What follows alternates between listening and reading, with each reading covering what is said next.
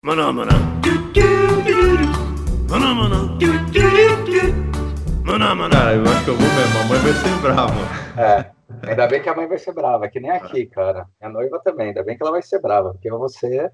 Olá, meu nome é Hulk Janelli, sou professor universitário, design de produtos, sócio criativo da Atom Studios, youtuber e podcast. E hoje a gente tá aqui com um cara, cara, cara especial pra cacete na minha vida, porque foi esse cara aí que ativou o meu cérebro pra, pra 3D.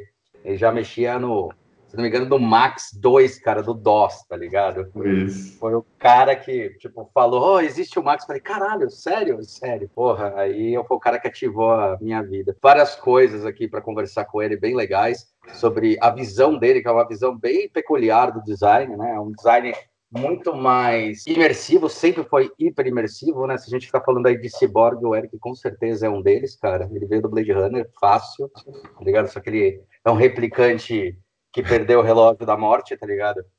Deve viver uns 200 anos e virar o primeiro homem bicentenário. Eric Vick é empresário e designer com especialização em projeto de produto formado pela FAAP. Há 10 anos, co-founder e co-CEO da Alice Wonders, uma empresa que usa tecnologia para criar experiências e produtos que geram dados e resultados no mundo real. Full Stack Developer, com mais de 30 anos de experiência e mais de 20 linguagens de programação e sistemas de software e projetos de hardware. Curioso por tecnologia, pela música, pelas artes e pelo desconhecido. Generalista e otimista que agrega técnicas e sabores de outras disciplinas para criar e entregar no mundo real soluções orientadas a negócios e momentos wonders. Ericão, valeu aí por ter aceito, cara. Obrigadão, cara. Faz tem passo que a gente nos fala, né, meu?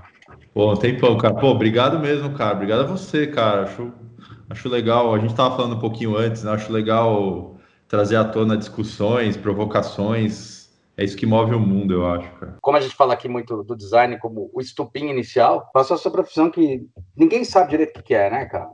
Falam sempre merda pra gente, né? Puta que pariu. É, quando não falam que o cara é um bom design.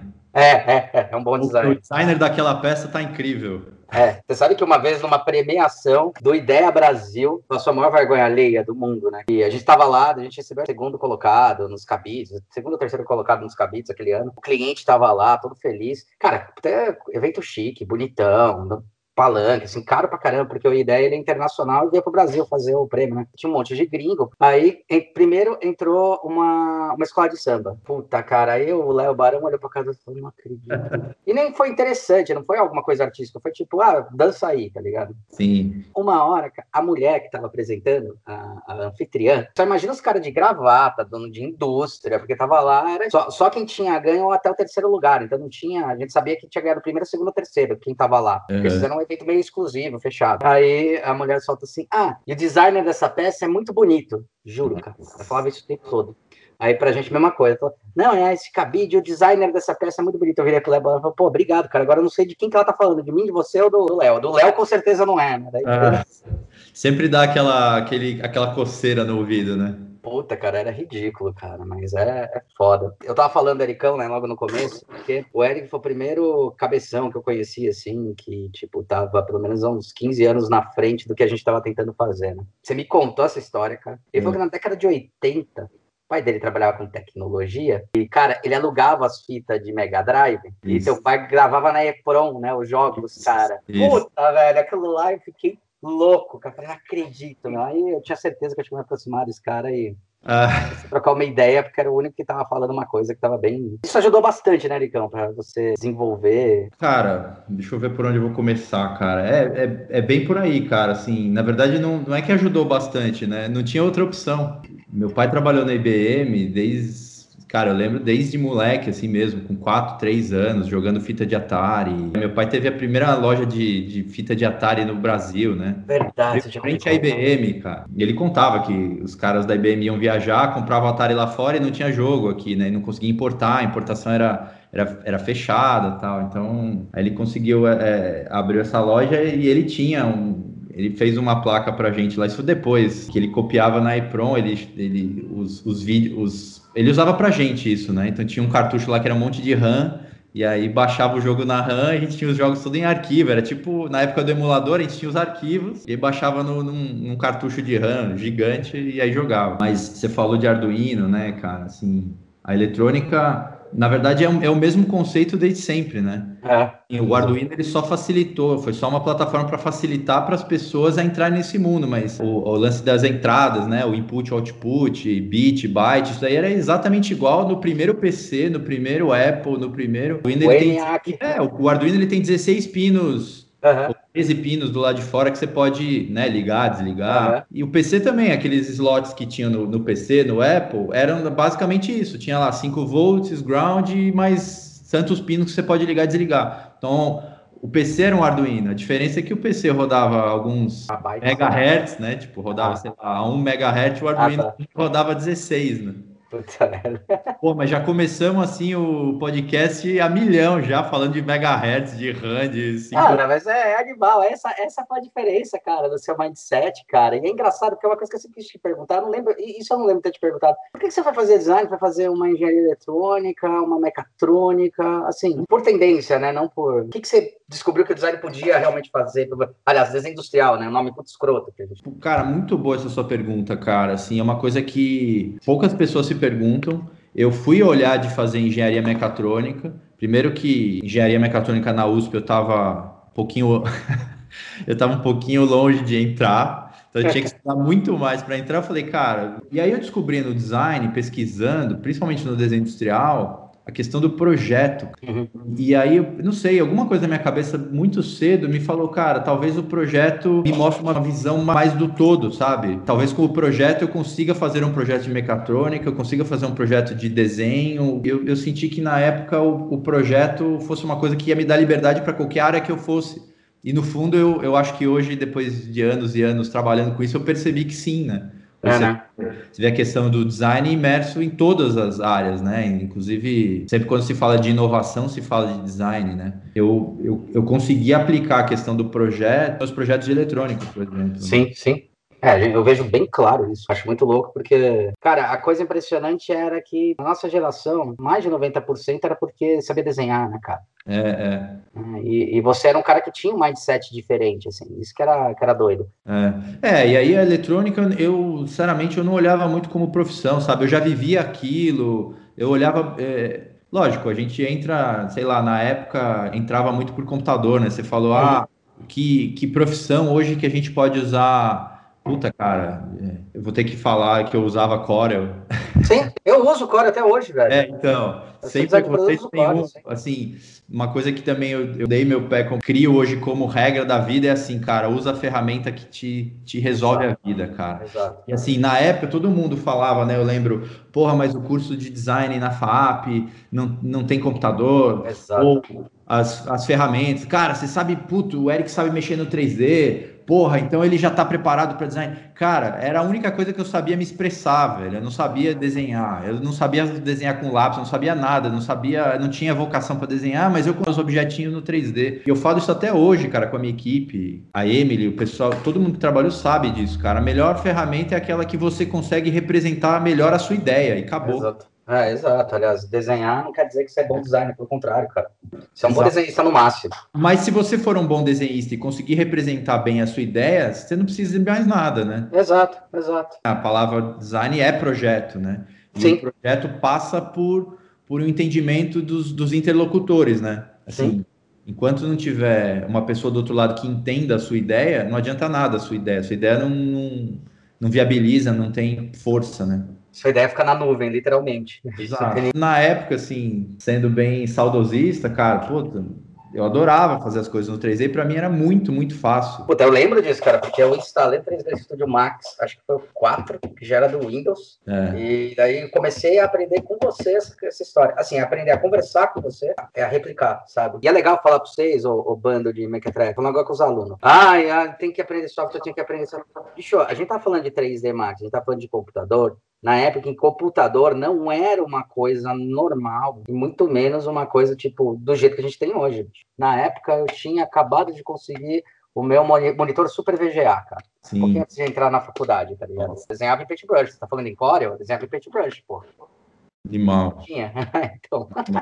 Cara, eu lembro desde moleque, eu, eu, na, no primeiro colegial, na oitava série, eu fazia cartão de visita, eu nem sabia o que era isso. É, pode ser. E, E eu, eu, eu imprimi o cartão de visita e saía, saía distribuindo para meus amigos na escola, já me conheciam. E aí eu lembro que eu fazia já para refilar com a régua. Eu nem não tinha nem ideia de marca de corte, de para fazer um vídeo naquela época, você tinha que ter placa especial. Você não faz um vídeo igual você faz no celular, né? Ah, e era tipo, sei lá, 340 por 280, alguma coisa assim. 320 por 240. É isso aí, isso aí. Eu sempre não decoro, mas eu lembro que era isso. Que era a resolução das nossas TVs, né, cara? É. isso, cara. A gente olha e fala, cara, um tubo de, sei lá, 50 polegadas, que eu tinha um vizinho que tinha, isso era caro pra caralho. É isso. Foi de 60. E, meu, era uma resolução de merda, assim. Você vê aquela que você vê no canto, assim.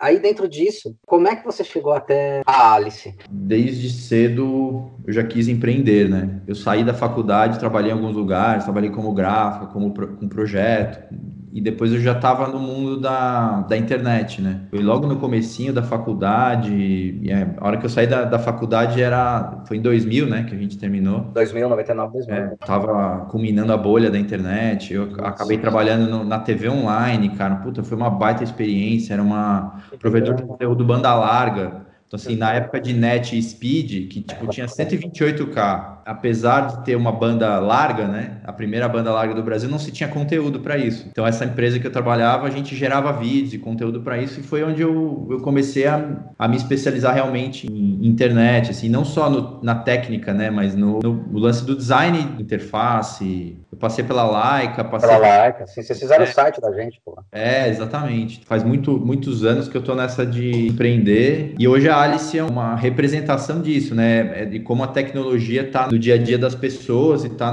tá imersa no varejo, ajuda e cria novos mundos, né, para as pessoas. E, e, lógico, a tecnologia, eu acho que quanto mais, ao contrário de muito tempo atrás, acho que hoje quanto mais ela for transparente, convidativa, acho que esse é o, é o maior segredo da história, Sim. como você transformar uma experiência tecnológica em uma experiência transformadora para a pessoa, para quem estiver vivendo isso, né. Thales, a gente começou como uma agência digital e hoje a gente é, vive experiências digitais, principalmente dados, né? E como entender o comportamento do, das pessoas no mundo físico. É, nas ações, essas interrelações, né? Você trabalha muito com essas interrelações, né?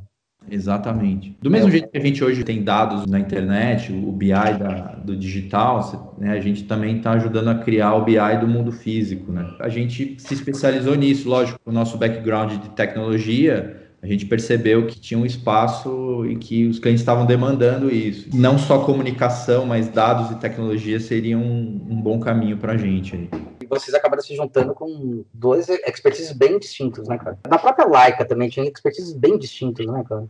Tinha, cara, tinha. A Laika, a gente teve muita oportunidade de trabalhar em vários tipos de segmentos, mas acho que o que podia ser bom para a gente foi um problema. A gente tinha menos foco. Então a gente tinha área digital, área de. Ah Puta, isso é uma merda, é verdade. Sabe, a gente faz tudo e. Nossa, todos acho que passaram por essa bosta, né, cara? Porque a gente acha que vai conseguir mais e na verdade a gente acaba não tirando sempre, E sempre quando você é empreendedor e você começa a olhar em oportunidades, você também fala, pô, cara, eu podia estar tá fazendo isso, podia estar tá fazendo aquilo, né? Os meus sócios, né, na época, o Léo, Alê, né, também tinham essa visão multidisciplinar, né? Mas é, que. Também... o Léo foi, foi, foi, fazer o Cabrão, né? De Cabrão. De Cabrão, de Cabrão, né? Sim, ele, ele perseguiu a visão de produto, né? Sim, sim. A gente sim. tinha uma visão de, de, de serviço, e acho que a visão de negócio sempre você quer expandir, quer ter, mas, pô, ao invés de serviço, ele foi para produto. Tá incrível, assim, o produto dele é incrível, você tá em todos os pontos de venda e tal. E eu acho que ele até conseguiu realizar uma coisa que na Like ele não conseguia, né? Que era essa visão de produto, mesmo de escalar. Hoje eu vejo que um bom negócio é um negócio escalável, né, cara? Todos os tipos de negócio, seja serviço ou produto, a gente tem que conseguir escalar e escalar não é, não é só fazer milhões de peças, é, mas escalar é sinônimo de uma boa ideia bem executada, sabe? Mesmo que seja baixa quantidade. É, ou... Tinha uma, uma frase do Charlie Sheen lá do, do Two and a Half Man, que é muito boa, que ele fala não existe más ideias, né? Existe falta de vontade de executar. Ah, cara, quantas ideias você não teve? Quantas ideias seus alunos ou pessoas que te seguem têm todos os dias, na hora que você vai fazer uma busca, você percebe que já mais 7 mil pessoas já tiveram a mesma ideia e mais algumas outras já, já estão até fazendo.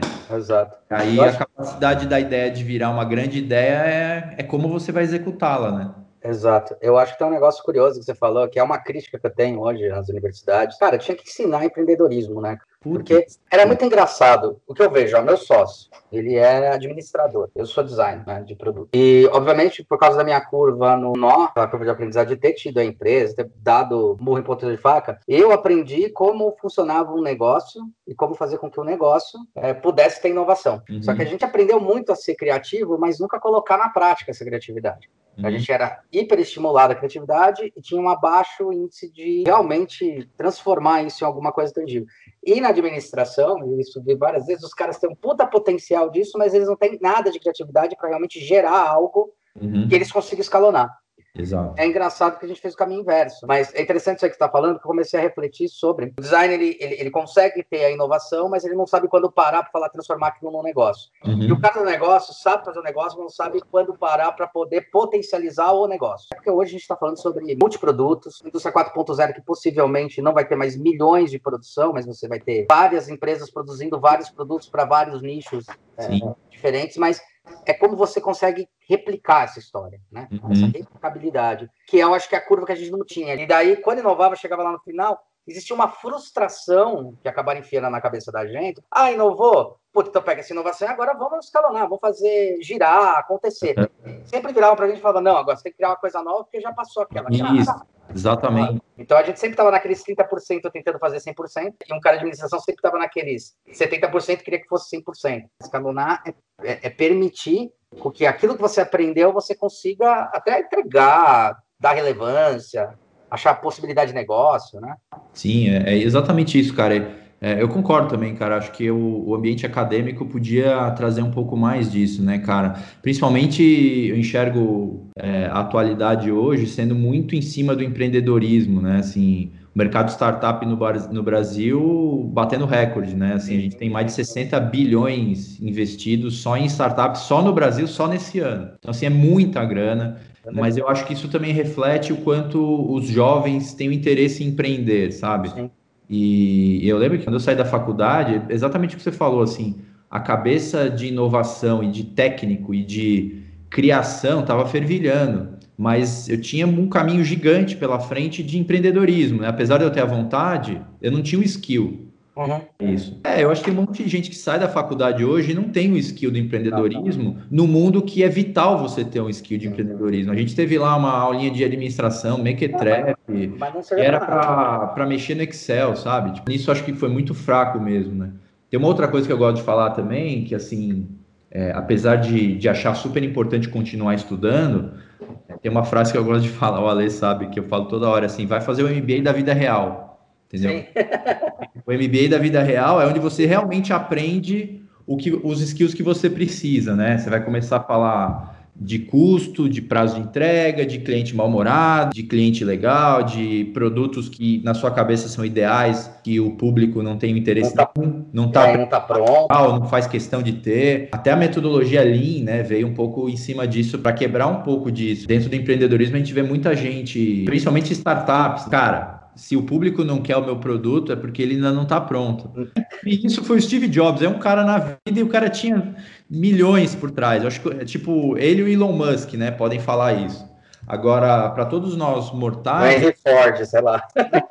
saber o que o cara quer, né? É, não, mas mesmo assim, você tá comentando do Steve Jobs, cara, é só ver a história dele, cara. O cara deu um murro, eu sempre falo isso, o cara deu um monte de murro em ponta Exato. de faca, cara. Ah. Ele foi acertar o público, que o público estava preparado para aceitar alguma coisa nova, no final dos anos 90. Porque Exato. ele deu porrada com o Lisa lá embaixo, em 1980. Demitiram o cara, falou, cara, você tá pirando. Não era o momento que tava a curva. Se ele tivesse nascido 10 anos antes, ele ia morrer pobre, tá ligado? Exato, Talvez um cara que eu aprecio muito, e pouca gente fala do Bill Gates. Eu lembro que um pouco antes de entrar na faculdade, eu li o livro dele que era Estrada do Futuro. Que ele já falar sobre a internet das coisas, eu falava só sobre essas porras. Tô falando de 96, 95, quando ele lança esse livro. E era muito claro o discurso dele que ele falava, cara, as pessoas não estão preparadas, então a gente tem que escalonar. Eu não falo a palavra escalonar, mas era por aí que ele ia. O que está preparado para ser entregue agora? Uhum. Né? Então, tipo, não adianta eu pegar e ficar acelerando se a pessoa não está pronta. Deixa uhum. aqui na gaveta. Eu vou lá e apronto. Eu lembro de algumas coisas dele, mas a coisa mais de renome, assim, que a gente pode falar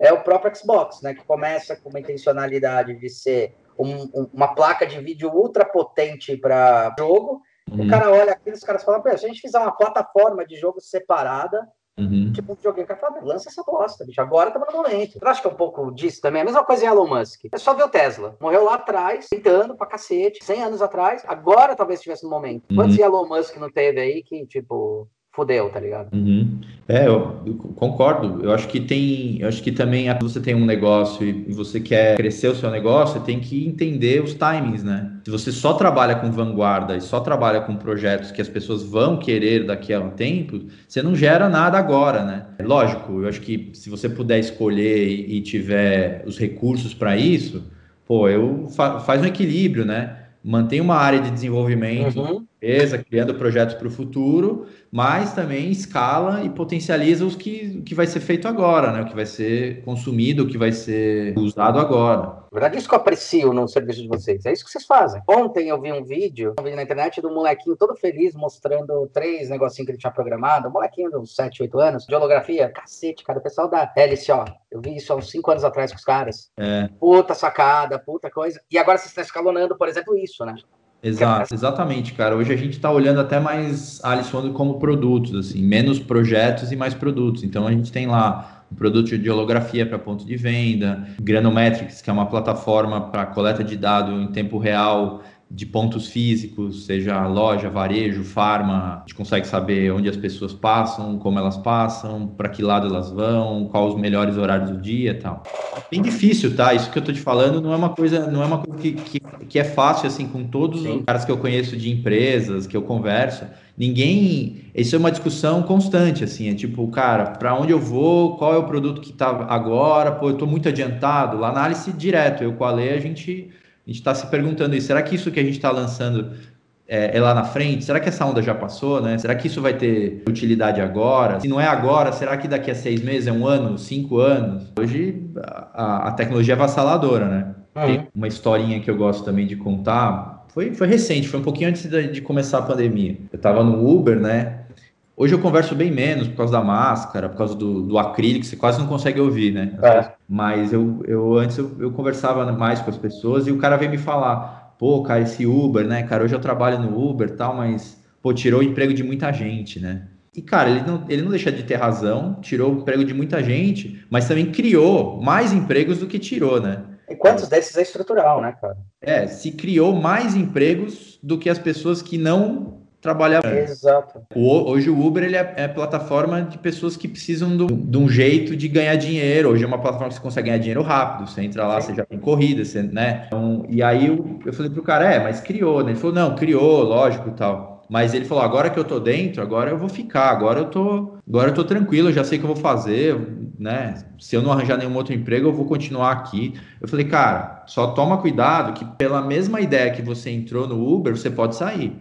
Uhum. Então, assim, daqui a cinco anos, na minha cabeça, cinco anos é uma eternidade. Cinco uhum. anos é long, long, long, long time. E aí falei para ele, cara, em cinco anos eu tenho certeza que o Uber vai estar autônomo, né?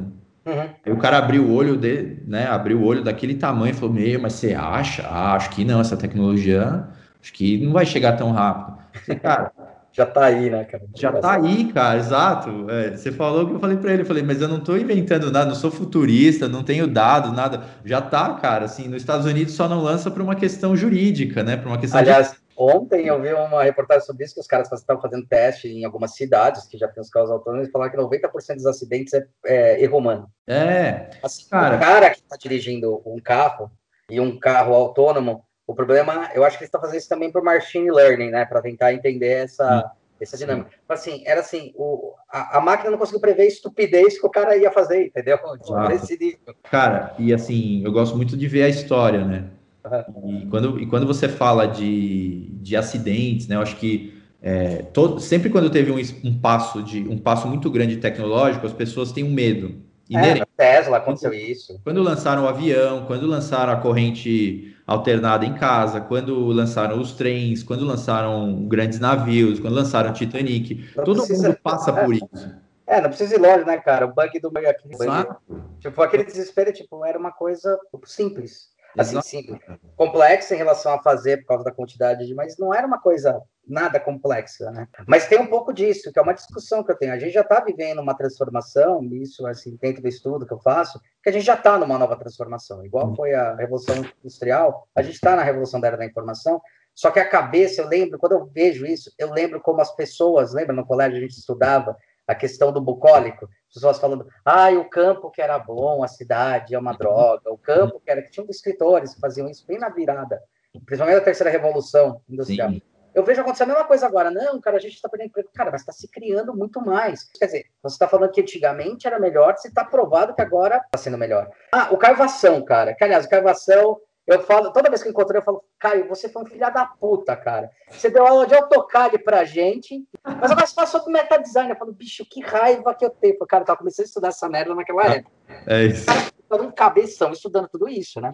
Sim. Mas ele mesmo falou, ele falou, cara, quando você vê o estudo de curva de desenvolvimento, é, falou muito sobre que a gente está num mundo subdesenvolvido e tal, e ele falou que tem um site que dá para ver isso, eu nunca lembro, preciso sempre perguntar para ele. Mas ele falou que, assim, cara, se você olha como era, por exemplo, Chicago na década de 30 uhum. e compara com a periferia de São Paulo hoje, Chicago era mil vezes pior que a periferia uhum. de São Paulo. Uhum. Então, assim, teve uma evolução. A questão é que a pessoa sempre está olhando lá para frente o que não é ruim, mas nunca está entendendo que teve uma evolução. Então, sempre está criticando. Aí é ruim. Aí qual futuro você vai prever sobre isso? Né? Sempre o futuro do desespero. Uhum. Existe muito essa crítica do, quando tem a mudança desse mindset grande, né, a mudança dessa estruturação social que a gente está sofrendo, a gente já sofreu. Você vai até na área da informação, galera, a gente já entrou há muito tempo, entendeu? Pelo menos há uns 20 anos fácil a gente já entrou nessa era. Internet não é de agora. Se não me engano, a internet, a última vez que eu li era de 76, 73, alguma coisa assim, cara. É, a ARPANET lá, a primeira, né? Uhum. Estava começando a desenvolver essa história. Que é o escalonamento que permitiu acontecer o que aconteceu. Exato. Essa questão né, do, do Uber, eu acho que o Uber está na vista de todo mundo, né? Assim, e aí eu, eu, lógico, do lado da tecnologia, eu acabo tendo um bias pouco maior, mas eu acredito em todas as tecnologias, até porque eu sei como é feito. Sim. Olha que coisa incrível, né? Assim, todo mundo falando, ah, eu sabia que essa questão de é, não ia dar certo esse negócio do, do carro autônomo. Sabia, nossa, que medo, eu nunca vou andar num carro autônomo, porque, cara, o computador vai tomar decisão por mim. Só que as pessoas esquecem, por exemplo, nos Estados Unidos, isso há uns 4, 5 anos atrás eu vi, tipo, mais de 30 mil pessoas morriam com colisões de pessoas alcoolizadas. Uhum. Né? No Brasil são 60 mil por ano, cara, morrendo. Isso, então, olha que número absurdo versus se morrerem 100 porque o computador tomou uma decisão errada, a gente está num ganho de várias magnitudes de, de segurança. A gente, né, se, se um cara bêbado vier na, su, na sua contramão, é, nem você, nem o Tesla, nem ninguém talvez consiga desviar. A questão é que se você, se você olhar só para os números do Tesla, você vai falar, cara, é super seguro andar com sim, carro. Sim, tá falando de autônomo, mas vamos, vamos, vamos pro dia a dia. Avião, velho, já vou autônomo há muito tempo. É, exatamente. cara de, assim, quando você fala com o aviador, o cara fala, eu decolo, é lá em cima, tipo, autônomo, bicho, ele tá indo no caminho que ele precisa, a probabilidade de bater um outro. Tanto que o acidente de avião que aconteceu, que foi aquele famoso aqui no Brasil, que estava com o transcoder desligado, porque estava com justamente o sistema desligado, um bateu no outro, cara. É, exato. Exatamente. Então, tipo, avião é autônomo há quanto tempo? E aí? Né? O, o transporte mais seguro do mundo. Uhum, exato. Não, você vê os lançamentos da SpaceX aí, né, cara? Caralho. Assim, o negócio tá pop, né? Hoje, assim, o, o, o, lance do astronauta, hoje é pop, né? Hoje, assim, Sim todo mundo acompanha, é, uma, é um show, né? Ao mesmo tempo, o Power lá que trabalha com a gente, ele falou, pô, eu tava... tava vendo... Power, cara, manda um abraço. E aí ele falou, porra, lançou o negócio, os astronautas começaram a ficar com frio. Falou que deu um pau lá no software de frio, em vez de esquentar, esfriou. Os caras tá passando mal de frio, né? É. E aí os caras subiram o software online, tipo, atualiza a versão do firmware que os caras estão lá em cima. Cara, isso para mim é incrível. Isso para mim é ah, incrível. O Tesla, meu, o Tesla, eles não têm o contra, assim, porque é da mesma empresa, mas o Tesla, você não compra o carro e ele já avisa, vai ter atualização, então vai ter bug e vai ter atualização, pô. De noite você deixa ligado lá, a hora que você acorda ele já tem uma versão nova do seu carro. É. é. Isso é incrível. Esse é o tempo que a gente está vivendo de, de coisas feitas rapidamente, mas também consertadas rapidamente. É, é engraçado que você falou, porque isso esbarra, por exemplo, o que, que a gente está acontecendo? Né? Eu trabalho muito produto, né, cara? Eu gosto de tecnologia pra cacete, mas trabalho bastante com produto. eu vejo que as pessoas estão tentando fazer isso com o produto, mas estão errando feio, porque o produto tem um tempo de produção dele. Tudo uhum. bem que a gente está agilizando muito. Tipo, antes um molde demorava 90 dias, hoje você faz em 30, em 15, sabe, para produção. Mas isso também dá uma, uma falsa verdade, né? As pessoas acham que tudo tem que ser mais rápido. Cara, as coisas têm o seu tempo, né? É, eu lembro uma vez, quando eu estava vendo uma palestra de um cara que estava falando sobre coisa XP, que é o mesmo do Scrum, é o mesmo sistema Scrum. Uhum. E ele estava falando que o software era interessante porque eles começaram a aprender que para lançar, por exemplo, um, um, um Word, ele dá exemplo do Word. Um Word, eu não preciso mais finalizar. Ele pode ser lançado em andamento até ter essa aprendizagem para ir ter para melhoria. Mas tem algumas coisas que não dá, né? Produto, por exemplo, é uma coisa que você não, não consegue. Então, esbarra nessa coisa da materialidade em alguns momentos. Porque essa é a briga que eu tenho. Eu não sei, você que mexe mais com, inclusive com, essa, com essas duas áreas mais específicas, mas a briga que eu tenho assim, cara, dessa, desse papo idiota de tipo, design de serviço e design de produto. Fala, cara, mas quando um produto não entregou um serviço, ou quando um serviço não está aportado dentro de um produto, agora de uma materialidade, então quer dizer, é, é muito idiota você falar essa divisão, né, cara? Hum. Você pensa nas duas coisas, né? Quando você está falando Sim. sobre Claro, né, cara? A gente vive hoje. Acho que isso, isso é, é a mais atualidade possível, né? É, acho que essa discussão que você está falando é, é a visão mais moderna que existe até hoje. Assim, é, um produto é um serviço. E a gente vive uma economia de serviços, né? Uhum. Então, assim, os produtos, eu enxergo hoje, você tem razão, acho que os produtos hoje eles servem aos propósitos do serviço e aí você não tem mais essa, essa divisão. Né? Você vê aí imóveis. Ah. É, você vê imóveis, né? Assim, ninguém mais compra imóvel, todo mundo aluga, ninguém mais. Ah, Airbnb, velho. É, exato. Então você não compra mais carro, você usa Uber. Não, eu acho as duas frases mais incríveis do Uber e do Airbnb é que o Uber é uma empresa de carro que não tem nenhum carro.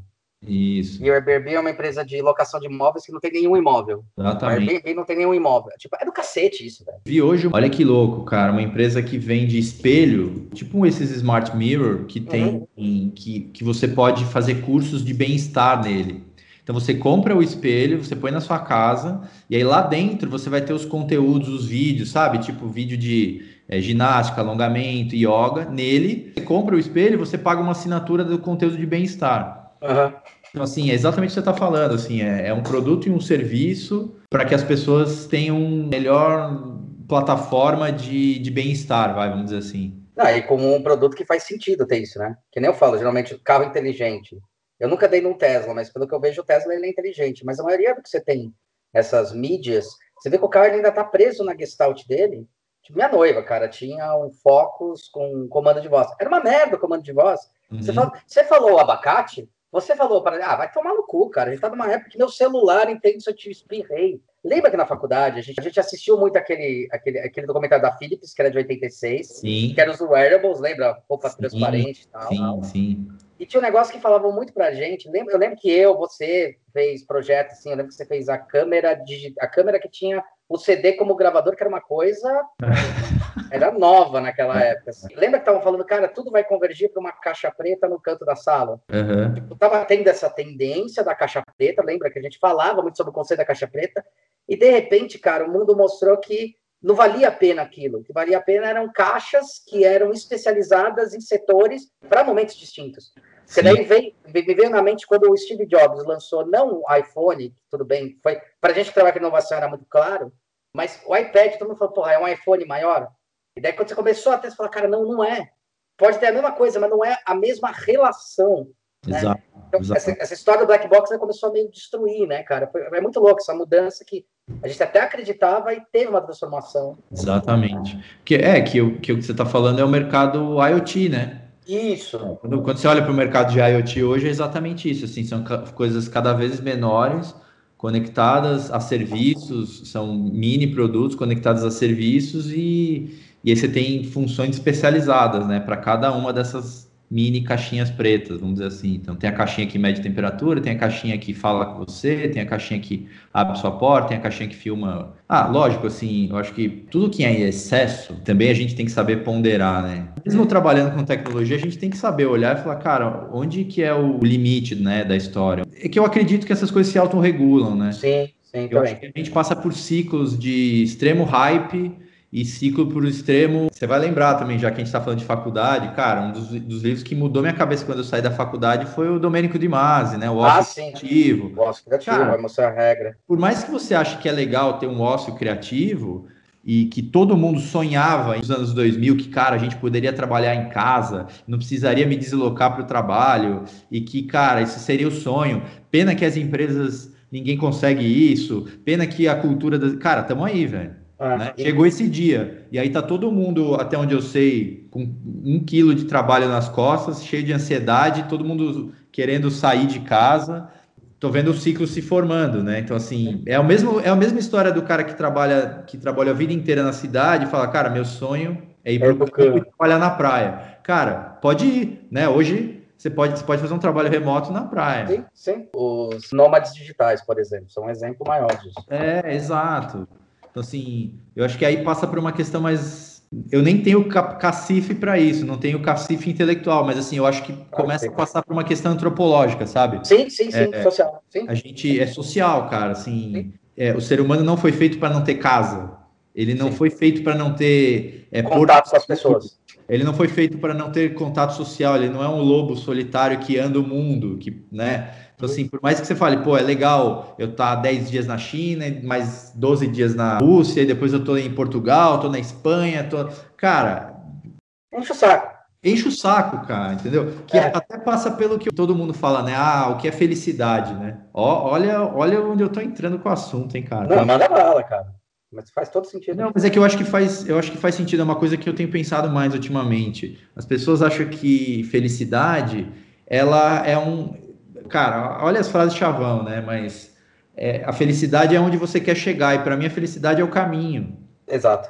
Então, assim, pô, eu quero, eu quero um dia poder ter, sei lá, a grana suficiente para eu não fazer nada e para eu ficar na praia o dia inteiro e vender coquinho lá, sei lá. Para mim, e para um monte de gente que eu conheço, não é a felicidade. Eu acho que a felicidade está nessa, nessa questão de aproveitar as coisas e, e, e saber tirar o melhor momento, melhor da, dos momentos. Naquele momento. Exato. Então, assim, morar na praia, para mim, não é o legal. Morar em São Paulo, eu gosto, mas talvez criar bases mais fixas, mas não eternas, talvez seja o caminho. É uma, interessante isso aí que você discute sobre o home office. Outro dia eu conversando com o, com o André Cruz, ele, ele soltou um negócio que eu achei interessante, cara. É. Ele falou, é, esse home office é legal, tal. Eu, eu trabalho home office há, tipo, há 11 anos. Né? É, isso que eu ia falar também. Da Alice, a Laika nasceu com o conceito de home office. E, mas ele comentou um negócio muito louco. Ele falou, cara, a gente não tá em home office. Eu falei, puta, é verdade. Porque o home office te dá o direito de ir e vir e fazer. Você não tá nesse direito. Então você verdade. tá fechado em casa, você não tá no home office. Você tá obrigado a fazer alguma coisa. Quando você tava comentando sobre, sobre felicidade, mas falou que não tinha nada a ver, tem, cara. Tem, tem a ver com a discussão que vocês têm na própria Alice, isso daí que vocês estão falando sobre o conceito de felicidade. Eu lembro uhum. que o próprio Ale, ele, fez um comentário muito bom no, no podcast dele, que a gente fala sobre storytelling, ele fala, cara, o verdadeiro storytelling não é aquele que te conta toda a história, é aquele que te deixa lacunas para você completar as suas, Sim. a sua jornada. Então você tem que fazer parte da jornada. E me remeteu tanto aquelas histórias gregas, romanas, sobre a jornada do herói, que colocar você como herói, um monomito, que assim, na verdade, essas jornadas são suas. Eles são uhum. simplesmente formas de você se espelhar naquele momento e uhum. conseguir ter a imersão, né? E, na verdade, essa é a verdadeira imersão. É quando realmente você entende que você fez parte da história, da experiência, da comprovação. Eu acho que é aí que está esse negócio que a gente está discutindo muito sobre a felicidade. O que é felicidade no conceito, nada aprendizado, de estar aqui e agora, é, curtindo aquele momento que você tem, cara, né? É isso, cara. De novo, a felicidade não é o final, né, cara? É, tem tanta gente que, que se sente infeliz tendo tudo, né? Tendo, tendo todo, tudo de material, tudo é, é lógico, a felicidade também não é ausência total das coisas, mas. Às vezes, para alguns é, né, cara? É, verdade. Talvez você vê, pô, cara, um dos programas que eu mais gostava era ver os caras que saíam da cidade e iam morar no, no meio do Alasca, lá no uhum. Discovery. O cara, o cara vai morar no meio do negócio, ele larga tudo que ele tem de material e o lance do cara é ficar pescando peixe lá, construindo a casinha dele e costurando a roupa dele, fazendo a fogueira do dia. Eu acho que também é um pouco subjetivo, né? A, a o que é felicidade para cada um, né? Assim, o, o, a felicidade sim, mas eu não sei se a jornada é tão subjetiva. É. Eu sempre me questionei isso. Se a jornada não é igual, se tipo, realmente quando você não para e pensa que se você estiver curtindo a sua jornada, entender que aquilo é seu momento, trazendo a paz. Porque sempre fala assim, se não te, tra te trazendo, vai fazer outra coisa, então. É um pouco de tentar achar que a felicidade está lá na frente, quando na verdade ela está naquele momento que você está que é uma puta reflexão difícil, cara, que a gente passa pelas neuras. E vocês trabalham com isso na veia, né? Exatamente, cara. É, a experiência é, é colocar as pessoas dentro dessa, dessa imersão e fazer as pessoas sentirem coisas novas e, e, e terem uma relação diferente com a tecnologia, né? Desculpa te interromper, mas será que não é isso que vocês entregam? Vocês entregam o agora? Será que não é esse o grande truque de vocês, entregar o agora? Tipo, você está vivendo esse momento agora. Essa experiência é sua e nesse momento. Cara, é, eu acho legal isso. Acho que, acho que sim, acho que passa por isso. Essa experiência é sua, ela é única e ela é customizada para você. Vai, a gente tem algumas das nossas soluções que é isso. Eu concordo. Só que, de novo, assim, como empreendedores e como donos de um negócio, a gente tem que também olhar e falar, cara, onde que isso também é bom para as marcas, onde claro. que isso é para as indústrias, onde claro. que isso é bom né? Como integrar essas coisas, como, como melhorar a mensagem, fazendo a mensagem de produtos e serviços passar por uma pela felicidade do usuário, passar pelo bem-estar do usuário e aquilo deixar uma memória. E a tecnologia é o meio que permite isso, né, cara? Sim, sim. Você ter mais abordagens, né? A gente para entrar realmente na vida do cara, para contar história, para para que a marca tenha um caminho novo para se comunicar e não seja o filme, não seja a publicidade convencional. Ah, ah, isso eu acho muito legal, cara. Outro dia até falando com o Seragini, estou falando um discurso dele de 2008, depois até conversei com ele outro dia, até comentei, que as marcas uhum. iam deixar de ser marcas e iam começar a se tornar marcas espirituais. Né? Uhum. Né? E o que a gente chama de marcas espirituais, que seria o momento que ela está agora. Se ela fala alguma coisa e eu vejo o significado nisso, eu vou atrás dela. Se eu não vejo significado, eu deixo de ir. Não é agora marca pela marca. Não estamos vivendo geral isso, mas a gente tem uma questão da despolarização. Tipo, eu não vou consumir mais uma Apple porque é a Apple. Agora, tipo, continua falando o discurso que eu preciso, continua fazendo a coisa que eu quero, continua realmente continuo entendendo que aquilo lá faz parte da minha vida e não eu faço parte da vida dela. Uhum. Né? Acho que é um pouco dessa busca, né? E quando você fala em negócios, a gente está falando disso, quando a gente transforma em negócio aí, para até alguém não falar, ah, isso é filosofia. Não, a gente está falando de filosofia, a gente está falando sobre como você é, aborda as pessoas e como você faz realmente ela ter uma vivência para entender que a sua marca ou a sua empresa faz parte daquele dia a dia dela ou faz parte daquela história. Então, se eu vou passear, se eu vou fazer alguma coisa, tipo, se eu compro alguma coisa dessa marca ou desse elemento, né, desse produto, realmente aquilo lá vai fazer parte daquele meu dia, daquele meu momento em que uhum. a minha jornada, que eu vou consumir o produto em si. Exato.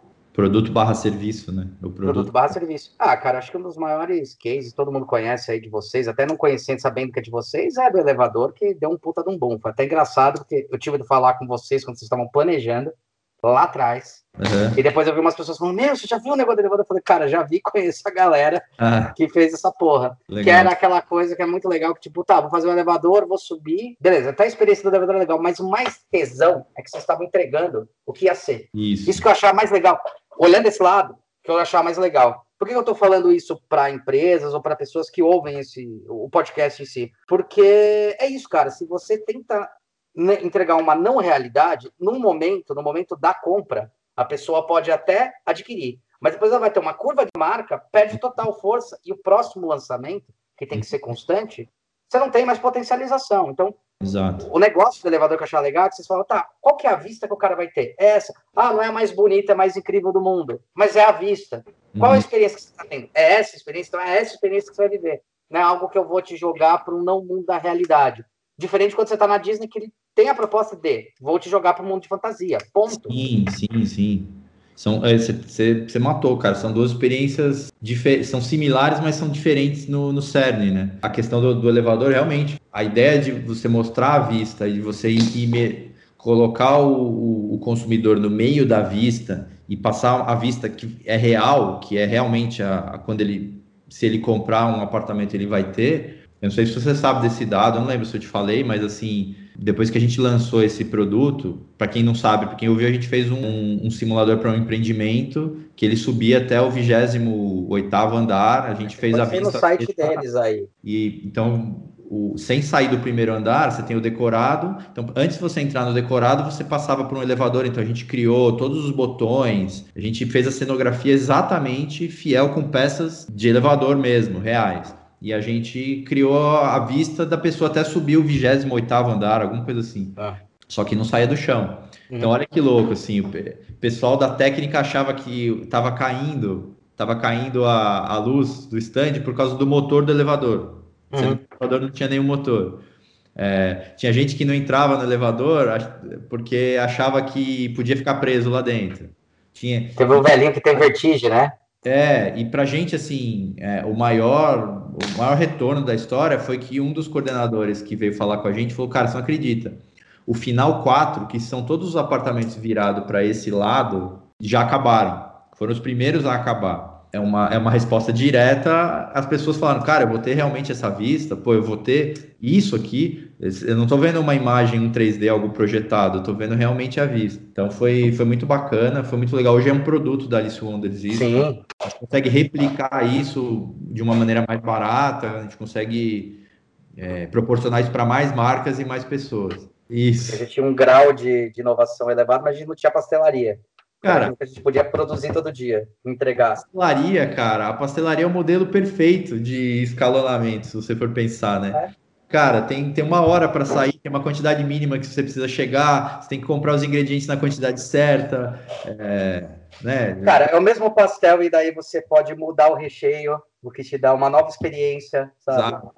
É então, a pastelaria, cara, assim, puta, é, é uma aula de produção em massa. É que nem eu lembro do. que fez eu lembrar do Fome de Poder, quando o cara faz uma simulação na quadra de. de, de... Você chegou a ver Fome de Poder ou não?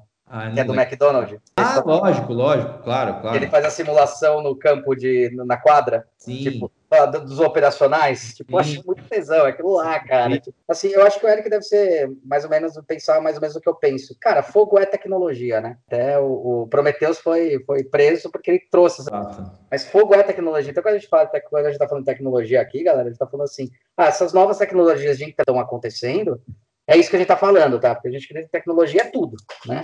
A, a técnica da roupa que você faz, o fogo é tecnologia, quer dizer, essas essas coisas é, implementares, né? É, exato, cara. Assim, se você for ver é, por onde o mercado de mágicos, né? A, é. magia, a magia passa por onde? A magia passa pela tecnologia dos mágicos, né? Pelo, pelos aparatos que eles usavam. Pelo... Tanto que um dos pilares da Alice Wonders é a mágica, né? A gente... Ah, só não sabia.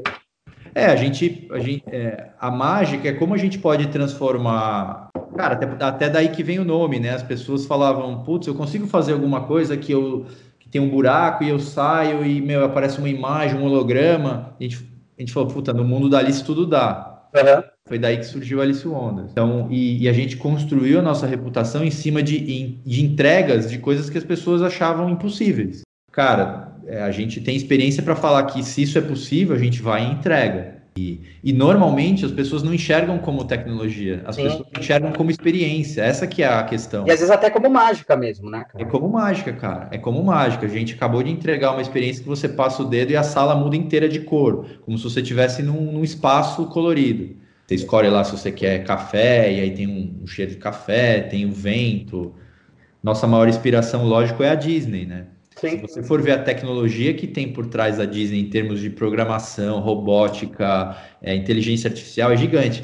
Mas a interface com as pessoas é uma história bem contada, é uma história é, de amor, é uma história de, de, de emoção, né? Sim. A, gente, é, a mágica, ela, ela traz a emoção. Então, sempre quando a gente entra pelo caminho da emoção, a gente tem uma memória. A, gente, a história foi bem contada. A, Se constrói uma memória. Foi entregue, sabe? Uhum. É, e não e não assim, olha, eu estou usando a tecnologia, ou eu estou usando a melhor câmera, ou eu tô, acho legal né? você, aquela cara. história, todo mundo cansei de ouvir assim, tipo, fala, mano, que, que linda essa foto que você tirou, que câmera que você usou, né? E aí que mora o erro, né? Assim, como que uma foto boa pode estar pautada numa na marca da câmera ou na, na quantidade de megapixels da câmera? Né? Exato. Né? Não, isso eu acho uma coisa muito louca em você, que eu acho bem legal, cara, e que tem uma certa tangibilização na gente, nessa relação. Desculpa até falar nisso, mas é impressionante como você consegue pegar a tecnologia que está ali dentro da cabeça de um, de um, de um cara que tra trabalhasse, trabalharia na, na mecatrônica e tal, e que ia, iria ter um, uma cabeça de engenheiro, que é a cabeça prática, pragmática, tá? Não estou criticando engenheiro, mas ele é, tentar ser mais pragmático, e falar assim, ah, mas essa tecnologia é idiota, porque isso acontece. Ah, essa tecnologia é idiota. Cara, mas eu estou entregando a experiência, estou fazendo encurtamento entre o que eu preciso entregar de relevância uhum. para o cliente, para que meu cliente possa ter approach e venda, e como é que eu uso essa tecnologia para realmente trazer essa relevância. Eu não estou discutindo se ela está sendo de ponta ou não, se ela é o último Arduino lançado ou não. Exato. Né? Que é a mesma coisa que eu falo sobre engenharia aí de produto, né? Que é tipo, vamos produzir um produto. Fala, cara, vamos usar, às vezes a tecnologia que a gente vai usar é uma tecnologia antiga para produção, hum. mas a gente está dando uma nova relevância. Quer dizer, entender essa interpolação, eu acho que é o que aproxima, né? Exato, exato. Cara. Isso é uma coisa que eu sempre pensei em você, cara, que você tem um conhecimento enorme de tecnologia, você sabe disso. Para você é peanuts, na verdade, aquela história. Ah, como é que você sabe? Cara, eu estudo pra cacete, é peanuts. É que nem quando pergunto produção. Eu estudo pra caralho. Pra mim, uhum. sai, tipo, que nem água. Exato. Só que quando você transfere isso para as pessoas, para realmente ter relevância, né? Exato. Cara, eu acho que isso, eu acho que, de novo, isso foi uma das bases do design, sabe? O design tem esse poder, eu acho, principalmente de você olhar primeiro o, objetivo e depois, o, e depois você olha o caminho, sabe? Sim. E olhar a tecnologia antes de olhar o objetivo não é olhar, é só olhar o caminho, né? É, que nem materiais de processo. Olhar o material. Tem um óculos VR aqui, né? O que, que eu vou fazer com o meu headset? Eu acho que esse é, acho que você pode ter uma visão assim, mas você pode ter uma outra visão, falar, cara, eu, eu vou imergir as pessoas num ambiente assim, para marca tal, com esse esse tipo de abordagem e e talvez para mim um óculos seja legal ou não. Talvez eu consiga uma, uma imersão melhor ou maior usando uma sala, né? Usando outros tipos de tecnologia. É, tanto que eu critica, a crítica do VR é essa, né? Ainda tem que levar um segundo equipamento para poder desenvolver. Para mim, o melhor produto que desenvolveu 3D até hoje foi o, Nintendo DS. Legal. Eu tô lá com o produto, preciso de óculos nem nada, ligo. Você já jogou? O DS 3D. Ah, já, já, o 3D, né? É, o 3DS. Cara, você muda a chavinha, ele muda o 3D, você fala, caralho, isso aqui é do cacete, eu não preciso de óculos, não preciso de porra nenhuma. E, é, e, a gente sabe que é um distanciamento físico dessas placas, entendeu? Porque você vai lá no físico, você faz assim, ele... É, é do cacete, velho. E eu acho assim, é, agora também, né, é lógico, é, já me deparei por muita gente que trabalha só na ideia e não tem a menor, né, menor ideia de como chegar lá, né? É o mais normal, e é para isso que vocês Mais normal, e é para isso que a gente está aqui, né? Uhum. O que eu acho é que, assim, quando você tem um repertório, um portfólio de tecnologias, né? Puta, eu posso falar 12 linguagens de programações que eu mexo, que a nossa equipe já trabalhou. Quando você tem um repertório, você consegue trilhar caminhos que você não conseguiria se você não tivesse repertório. Mesma coisa na produção, né? Você tem um produto que você tem você tem milhões de opções de materiais de como fazer. Se você domina todos, ou pelo menos a maioria deles, você tem mais capacidades técnicas de chegar no objetivo. E o legal, e o legal disso que você está falando, é que o que importa não é a capacidade técnica, o que importa é o que você quer responder. Isso. É aquela história, eu estudo porque eu gosto. E tem que estudar pra cacete, você também, porque o tempo todo, estudando pra caralho. Uhum. Quantas coisas eu abro, eu deixo de abrir, eu faço para poder entender essa curva de aprendizado para gerar aquela ilha de cognição. Uhum. Né? Que é aquilo que eu tenho como conhecimento, né?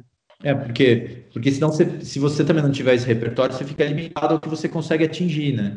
Exato. E, pô, a gente fez lá, tava, tava refletindo, né? Um dos últimos trabalhos, a gente fez um trabalho que tem, inclui é, mapping. Mapping é tecnologia de projeção para superfícies não regulares, né? Você não está só fazendo uma tela, mas está fazendo uma tela que é curva.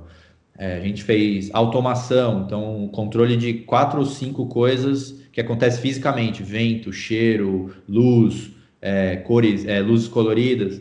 A gente fez conteúdo, é, superfícies touch, superfície não touch, na mesma experiência. Né? Então você tem empresas que fazem mapping, você tem empresas que fazem automação, você tem empresas que fazem conteúdo, fazem motion, mas você tem poucas empresas e aonde a gente quer estar tá, é que a gente une tudo isso. Exato, que animal, que animal. Então, assim, a gente, a gente consegue fazer um map, a gente consegue fazer uma automação, a gente consegue gerar conteúdo, a gente consegue criar história e contar essa história usando tecnologia, mas que está tudo orquestrado para um bem uma, da melhor experiência possível. Quais são as coisas que você acha interessante? O Eric está falando, não é? O Eric para o Eric mesmo. Ah, putz, cara. Ah, eu acho que assim, Vamos, vamos manter a força, vamos manter a resiliência, vamos, vamos ser otimista, né? Em cenários de divergências políticas, econômicas, culturais, mundiais. Cara, vamos manter a calma, vamos ser otimista. Tem uma música de uma banda que eu gosto pra cacete. É verdade, o Eric toca. Esqueci de falar sobre. Porra, tua banda, velho. Porra, Esqueci, meu, eu... foi mal, velho. Na festinha da Alice, outro dia eu fui na festa da Alice, foi ano passado. É. E lá na frente foi a tua banda tocar. É, tal. É, Porra, é. cacete, velho. Continuo, continuo dando umas tocadas no meu Instagram, eu faço uns videozinhos, eu, é meu. É só descompressão. É, descompressão, exatamente. E de novo, né, tocar para mim, por exemplo, eu gosto de tocar improvisando. Eu gosto de tocar algumas músicas, tal, mas eu gosto muito de tocar improvisar E improvisar é curtir, né? Improvisar é, é o flow. É. Cara, manter, manter a esperança, manter manter o otimismo, manter. Então, eu tava falando, tem uma banda que eu gosto que é o Dream Theater. É uma banda de rock progressivo, acho do caralho, assim, apesar de apesar de ultimamente eles terem exagerado um pouco na, na técnica. É, eu gosto muito da história deles. Eles têm uma música no último disco deles chama Blue Pale Dot, uhum. que é uma música que eles fizeram em homenagem ao Carl Sagan, do, do Pequeno Ponto Azul. Não sei se você conhece. Conheço, que mandou virar o telescópio Hubble para tirar foto do, e a Terra é um ponto azul. No... Isso, cara, e a Terra é um ponto azul e perdido no meio do espaço gigantesco, assim. Mas olha que incrível você pensar assim, todos, é, daquele ponto de vista, todos os sonhos, todos os grandes pensadores, todos os filósofos, os matemáticos, os artistas, todas as músicas. vão existir, porque esse é o discurso dele. E isso, tudo que foi, que já existiu e tudo que vai existir do ser humano, tá lá naquele minúsculo ponto, cara. Então, assim, puta babaquice esse negócio de ficar. É, puta burrice, sabe, cara? Ficar. Acho, acho que assim, a, a, a, evolução humana, acho que a gente vai chegar no ápice a hora que a gente entender esse convívio, a hora que Exato. a gente, o nosso lado primata de territorial, nosso lado violento, nosso lado animal, pra, porque apesar da gente achar que não, a gente ainda é, tem uma parte animal aí dentro de nós. Né? Que é raiva, que é ego, que é descontrole emocional, isso a gente tem. Cara, e... não precisa ir longe, eu sempre falo sobre uma coisa simples, a, nosso, a nossa dinâmica circadiana, cara. Apagou a luz, a gente começa a ficar com sono. Isso, tipo, exato. É o lado ainda funcionando. Deixa de lado, velho. Vamos ser felizes. Você, você falou disso, boa. Você falou disso, eu lembrei também do Carl Sagan, quando ele faz o. que eu amo essa figura, esse Led Ponte, eu acho incrível, cara. Que é o calendário cósmico dele. Uhum. Que é animal. Pega é, o ano de um calendário, e daí ah, nesse ano de um calendário ele fala onde aconteceu cada coisa, assim. A raça humana tá naqueles últimos, acho que são 10 segundos, tá ligado? Sim. Só que a escrita tá no último tipo, microsegundo antes do ano novo, tá ligado? Sim, sim, claro. É o calendário cos cosmopológico, acho que é isso divide, aí. Ele divide o ano da Terra no, no, na história do universo, né? Divide em bilhões de anos lá, então... Isso, ele pega do Big Bang, é dia 1 de janeiro, a um segundo do dia 1 de janeiro, e o outro no dia 30 de dezembro, é, até o momento. E, cara, você vai vendo onde dá cada etapa. É do cacete. Você chama calendário cosmológico, alguma coisa. Ah, meu, outra coisa que eu acho incrível é a mensagem que ele deixou no, no disco de ouro, né, cara? É, é. Que mandou na Voyager. É Irado. cara, essa é a mensagem, cara. Vamos, vamos manter a calma, vamos ser felizes, vamos, vamos curtir, vamos correr atrás das coisas, porque também nada chega de mão beijada. Não. É isso aí, cara. Legal, cara. Valeu, Ericão. Obrigado, cara. Foi um, foi, um, foi um, prazer falar com você, cara. Tá com muito tempo falar com você. E valeu, cara. Valeu pela. Eu tenho que te agradecer essa minha jornada aí, que eu comecei por causa de você, do 3D. Você foi o que deu bastante input. Fez com que aquilo lá falasse: olha, existe, tá aí, cara. Porra, aqui do cacete. Foi bem assim, sabe? Sim. Bem assim. Animal, cara. Você também, cara. Foi poucas pessoas que, que eu lembro. Até quando você postou lá no, no nosso negócio, cara, vi na hora. Eu falei, meu, aquela loucura é a máquina que lava, passa e seca do cara.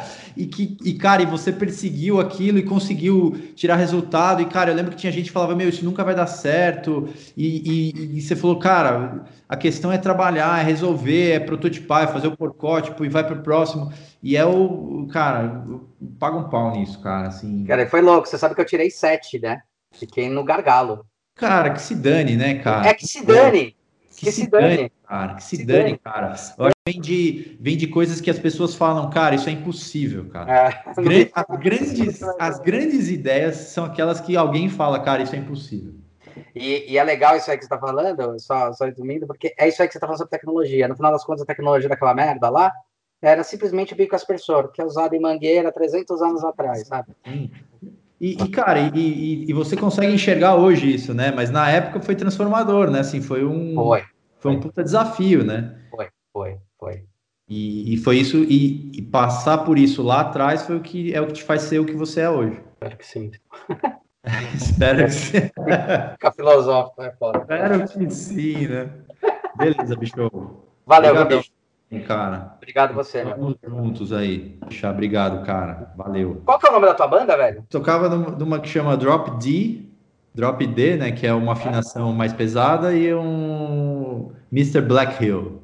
Mr. Black Hill, beleza. Então, galera, sigam aí no Instagram, hein? O cara toca pra caralho, né? Brincadeira, ah. não, sério. Não, você toca bem pra cacete, boa, boa. você sabe disso. Sabe disso. Sabe que a gente vai ficando velho, a gente, a gente quer tocar menos notas. Meu, meu pai falou isso pra mim, né? Você começa querendo tocar Steve Vai e você termina querendo tocar BB King, velho. Se a Ju tiver aí, manda um beijo pra ela. Putz, ela acabou de sair. Ela só me deu um tchau e saiu. Se ela fosse um pouquinho antes, ela ouvia.